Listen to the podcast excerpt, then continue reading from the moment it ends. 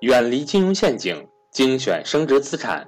大家好，我是各位的班主任登海，欢迎想跟赵正宝老师系统学习投资理财的伙伴和我联系，我的手机和微信为幺三八幺零三二六四四二。下面请听分享。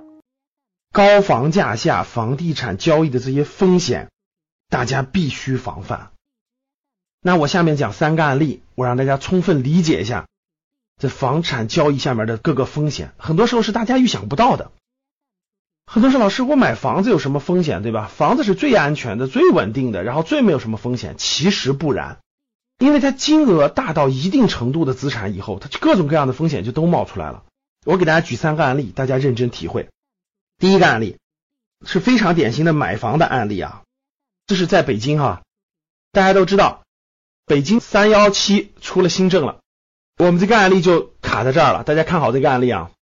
就有一个学员，他在北京工作，好不容易啊，已经工作好多年了，好不容易打算买房了。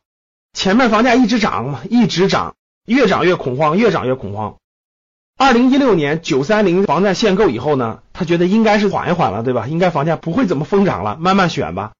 结果二零一七年春节一过，还在涨，他就着急了。着急以后呢，大概在二月中旬，终于选了一个也是有二十年房龄的二手房了，但是金额还是非常高的。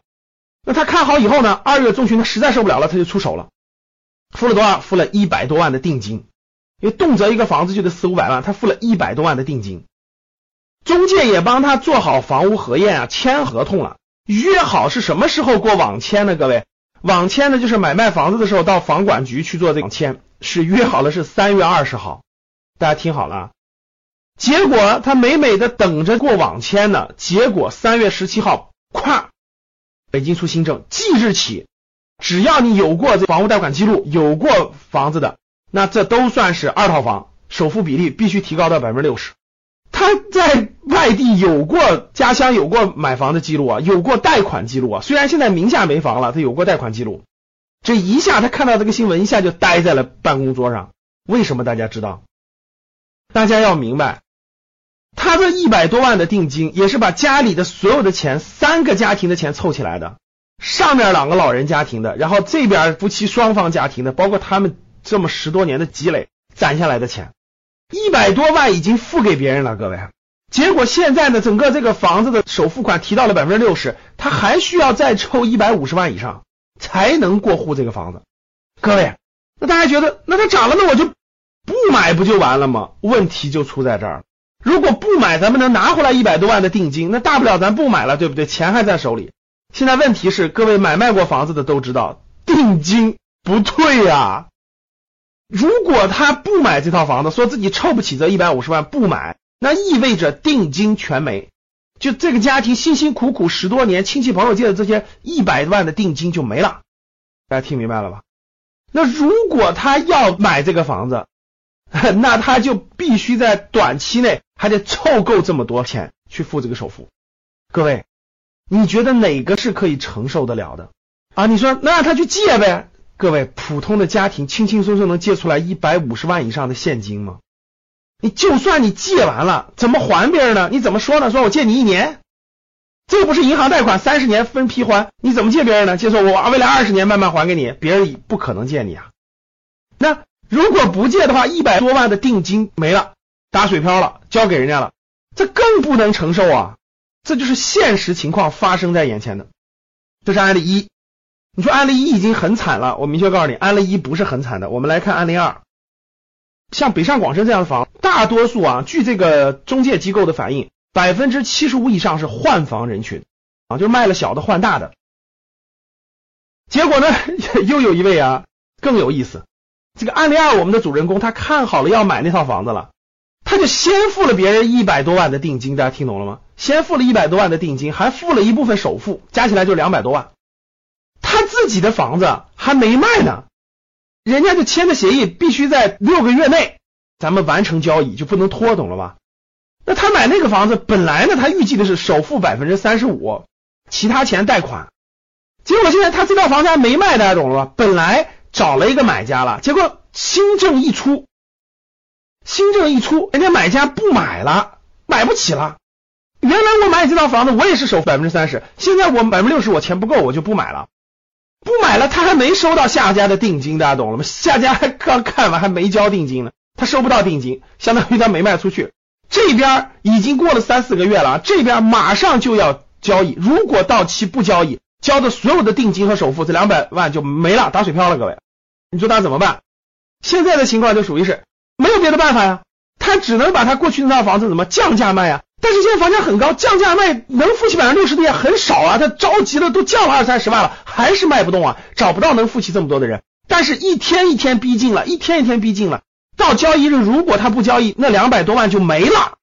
大家能听懂了吗？如果是你，你怎么办？各位，还有案例三，案例三主人公也是同样道理，他原来也有套小房子，本来想买个稍大点的房子，这边凑凑点首付百分之三四十，然后买个大的。结果呢，他就把那个房子卖了，大家知道吧？就已经把第一套房产卖了，还完贷款以后拿到的钱正好付第二套大一点房子的首付款。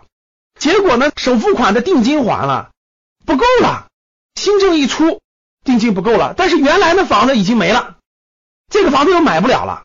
大家明白啥意思？相当于是自己成了无房户，新房子还买不了。要么就是损失一百多万的定金，要么就是到处去凑钱找钱，找到两百万，再凑出两百万来付这个百分之六十首付。大家想一想，我相信听众里面借过钱的人，我相信都有感触。没借过钱的觉得好像无所谓，你去借一两百万来，你去借借试试。所以各位，通过我上面讲的一二三三个案例，大家明白了吧？这就是风险，不是说你持有房产有风险。交易过程中的政策带来的风险，其实都是大额交易风险是无处不在的。怎么去规避这些风险呢？怎么让自己不遇到这么被动尴尬的局面呢？我给大家三条建议，希望大家有所帮助啊。第一条建议啊，我的经验就是不在恐慌的时候做任何重大的投资决策。什么叫恐慌的时候？周围的人都疯狂去干什么？换句话说，就是不跟风做重大投资决定。大家的人都疯了，疯狂买，疯狂抢。那这时候你要冷静。大家的人疯狂到海南去买房子，你要冷静。大家的人疯狂去买股票，你要冷静。大家的人疯狂去抢，感觉就不买就不行了。不在疯狂的时候做出重大投资决策。我经常一直要提醒我，不要看着别人抢你就抢，别感觉哇这个过了就没这机会了。No No No，不抢不抢，好东西它总有它那个那啥的时候，对吧？其实就是我们投资讲的买点啊，就不能着急，不恐慌，任何时候不要随着人跟风，不跟风不恐慌。第二点就是什么呢？不要大量借债。其实大家想想，这里面大部分情况都是借债。如果你有全款的话，这些问题其实对你不是问题，对不对？这就是欠债嘛。我为了获得这个东西，我大规模借债，我首付百分之三十，我贷百分之七十，房价这么贵了还敢大规模借债？大规模借债必然带来被动。这个被动你得承受啊，所以重大投资决策不能借债。就人生当中，哪怕不是投资，就是你的自住的房子，也不能超过你能力范围的借债。能力范围超过大规模借债，必然带来巨大的风险。第三，不给自己加这种两边加边界的协议，千万不要签啊！就像刚才那种，你一定要在六个月之内把这件事办完。你就一定要在六个月之内把那这套房子卖了，然后换那套房子，这就是很被动的。就做任何决策的时候，不要把自己推到一种两边都有边界的状态当中。比如说，大家看刚才的三个案例当中的，他们都有一种情况，就是哎，我一定要在什么时间内完成，所以我我先签个协议啊，我一定要在六个月内完成什么，然后我再去这六个月内必须完成的事儿。我先签个协议，三个月内我一定付这些钱啊，然后我在这三个月内再处理我应该处理的事儿。各位，这就是把自己逼入到了一种没有退路的境地。两边限制呀，签协议自己把自己签在了一个这个状态当中。我的建议就是不签这种协议，要买你就买，要不买你钱不够那就不买。等你把那个处理完了再说下一个，不能两个事情混在一起。这个事儿还没处理完，第二个事儿堆上来了，然后呢，你认为你第一个事儿能处理完，于是跟别人签个协议，那这种协议就是把自己堆在了两边边界当中。这种情况你会非常被动，你就丧失掉了主动权。因为主动权在手，你可以不签，你可以不买，你可以等待，它不影响你啊。不影响你的生活呀，对吧？所以各位再次回味我这个节目的主题语：钱是赚不完的，但能亏得完。